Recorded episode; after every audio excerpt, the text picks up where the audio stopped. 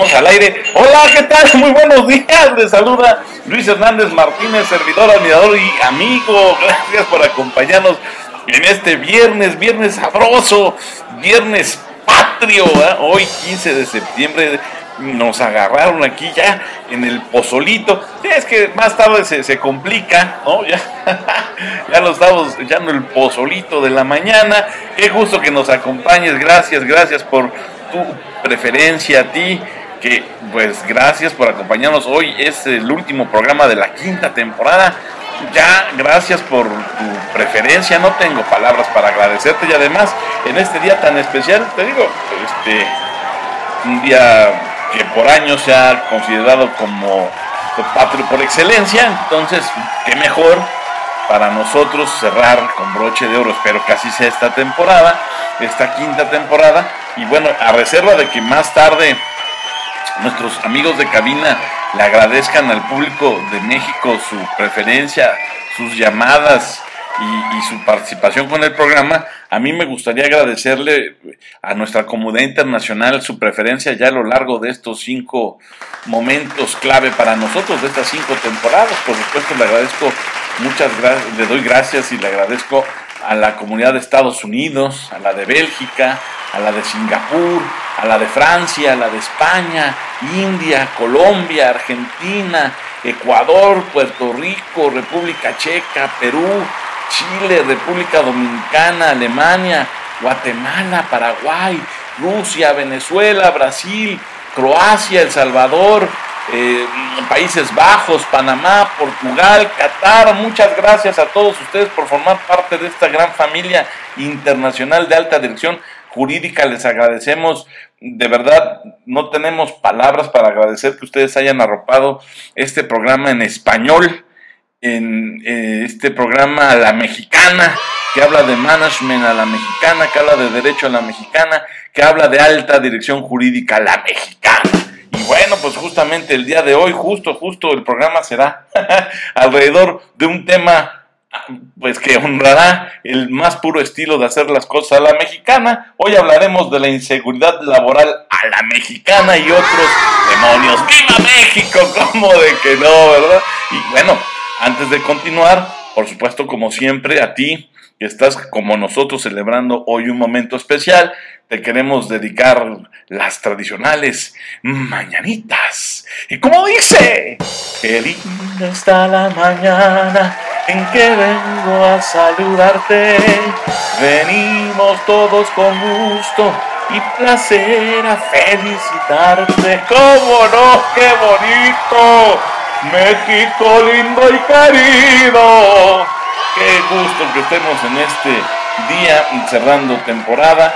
Ya la, próxima ocasión que nos encontremos, pues ya será la sexta. Ya nos, este, estamos comprometiendo desde ahora a estar contigo dentro de 15 días para que pues ya estemos de lleno en la sexta temporada. Por lo pronto, cerramos esta temporada, esta quinta, con un tema que nosotros acá en la producción de alta dirección jurídica titulamos de la inseguridad laboral a la mexicana y otros demonios. ¡Viva México, señoras y señores! Porque en este país, en México, se acabaron los empleos seguros, los salarios vitalicios, la certeza de un futuro brillante en la empresa y la expectativa de un retiro tranquilo. ¡Ay! Y el cielo se está nublando, parece que va a llover. Ay, mamá, me estoy mojando. Y es que hace pocos años, muy pocos, realmente de verdad, muy pocos, queríamos tenerlo todo. Buen puesto, salario seguro, prestaciones interesantes, ascenso a la vuelta de la esquina, una vejez protegida. Todo parecía fluir conforme a un proceso natural y lógico estudiar una carrera universitaria, trabajar de 9 de la mañana a 6 de la tarde, cuando ya era muy tarde, ¿verdad? Em, subir por la escalera profesional, convertirse en socio y después, ay, vivir, vivir a lo grande, en grande. Pero, pero, pero, pero, y aquí no hay vuelta de hoja. Las crisis económicas, la creciente competencia laboral, la necesidad de mantenerse en la vanguardia común y cabía para sobrevivir en el negocio, entre otros elementos, son factores que ya contribuyeron a la transformación del entorno del trabajo. Por lo menos aquí en México. ¡Viva México! La metamorfosis con series eh, eh, inacabadas de consecuencias que también pues afectan al mundo corporativo. No parecen terminar, parece que no tienen fin. Esa metamorfosis y sus serias consecuencias parecen, parecen, parecen que no tendrán fin. Y, si antes se buscaba solidez, esquemas firmes y estructuras bien definidas, hoy la regla que impera consiste precisamente en la habilidad para enfrentarse al cambio y adaptarse a él. Punto fin, punto fin. La fórmula de la sobrevivencia está en la capacidad para provocar ese cambio y aprovechar al máximo las oportunidades que se presenten. ¡Carácter! ¡Carácter! ¡Preséntese! ¡Preséntese! ¿Verdad? Porque sin el carácter, olvídate, va a ser cuesta arriba y quizás no llegues. ¿verdad? Para muchos ya no hay duda, el nuevo escenario laboral impone ciertas exigencias que en el pasado no existían, ¿eh? y en un pasado no muy lejano.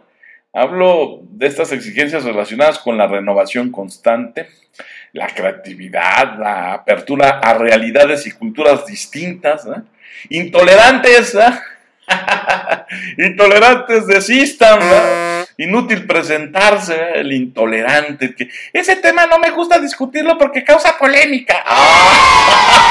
Dios! No, bueno, pues siéntese porque justamente el poder discutir temas polémicos, será el sello característico de esta época. Así que esas personalidades que dicen, eso no me gusta discutirlo porque genera polémica y me causa estrés, tendrán que eh, abrazar el carácter y reinventarse, porque de lo contrario la van a pasar bastante, bastante mal. ¿no? Entonces, bueno, pues yo ya te decía que este nuevo escenario laboral impone exigencias como ya te dije, la renovación constante, la creatividad, la apertura a realidades y culturas distintas, pero también impone el conocimiento de otros idiomas, de otras culturas, el manejo de tecnologías, una actualización constante, continuada, estudiantes para siempre, dirían por allá, desarrollo de recursos profesionales y personales, entre muchísimas, muchísimas otras exigencias. Las normas que anteriormente regían nuestro comportamiento son ya inaplicables. Sacaremos a este personaje de la barranca porque la educación universitaria ya no basta para asegurarse un empleo. La excelencia académica no genera una lluvia de ofertas de trabajo. El éxito de la empresa no garantiza el de sus empleados.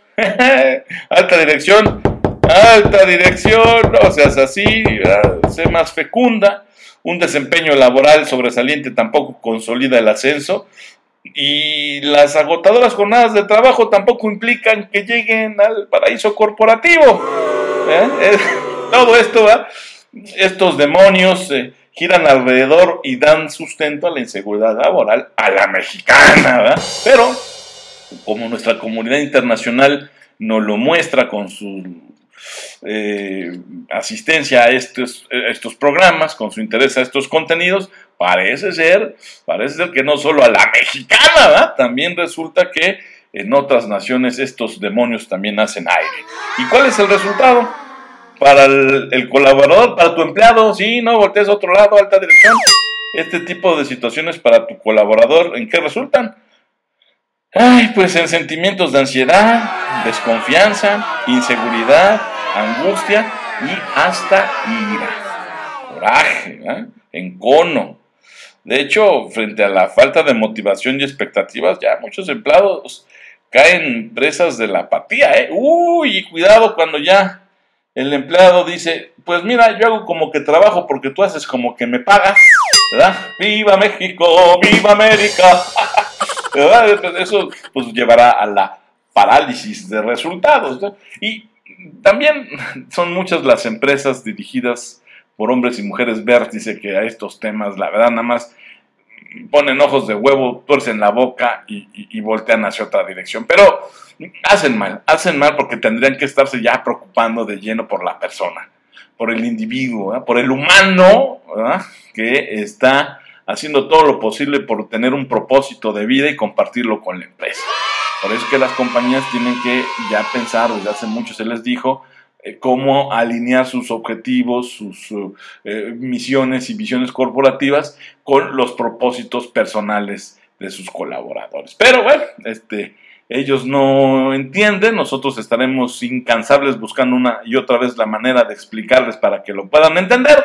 Y bueno, pues como nosotros este, no nos cansaremos, pues estaremos siempre pedaleando la bicicleta, como lo hemos hecho ya casi, pues desde hace 30 años, desde hace 30 años nosotros estamos manejando estos conceptos, Para aquellos que apenas están descubriendo el hilo negro, el agua tibia, y embotellando vino viejo en, en base nuevo, nosotros ya tenemos más pues no, ya 30 años, ¿verdad? 30 años en este rollo y lo seguiremos impulsando, ¿no? Así que ten eh, mucho cuidado cómo gestionas el talento de tu organización, porque cada vez más, y sobre todo en este mundo funny, ya dijimos que es el mundo funny, ¿verdad?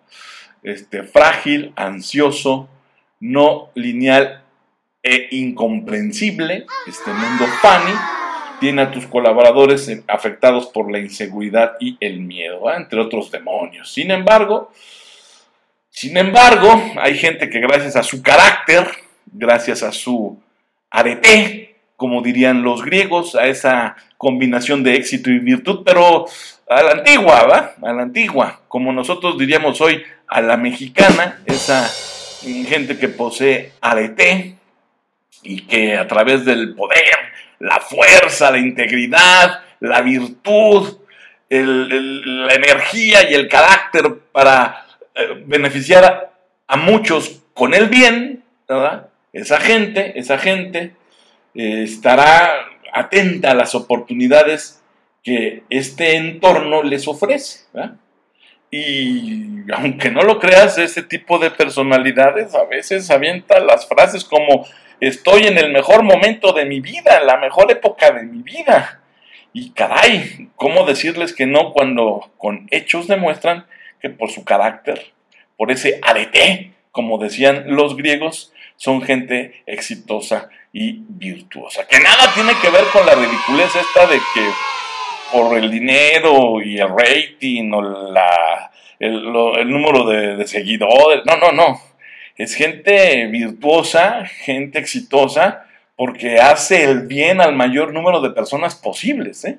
Y ese es el tipo de, gente al que nosotros le hablamos en cada programa. Es el tipo de personalidad al que nosotros le decimos, ayúdanos, retroalimentanos, escúchanos y dinos si vamos bien y recomiéndanos y sigue con nosotros. A ese tipo de mexicano, a ese tipo de mexicana es a la que le dedicamos cada 15 días alta dirección. Así que bueno, pues son muchas las cosas que afectan este momento, que está enmarcado en este momento Fanny, pero nosotros, nosotros en alta dirección, te estaremos diciendo temporada a temporada, programa tras programa, cómo salir de la inseguridad laboral a la mexicana y de otros demonios. En tanto, reflexionas lo que ya te dijimos, bueno, solamente quédate con lo siguiente. Quédate nada más con esto que te vamos a comentar.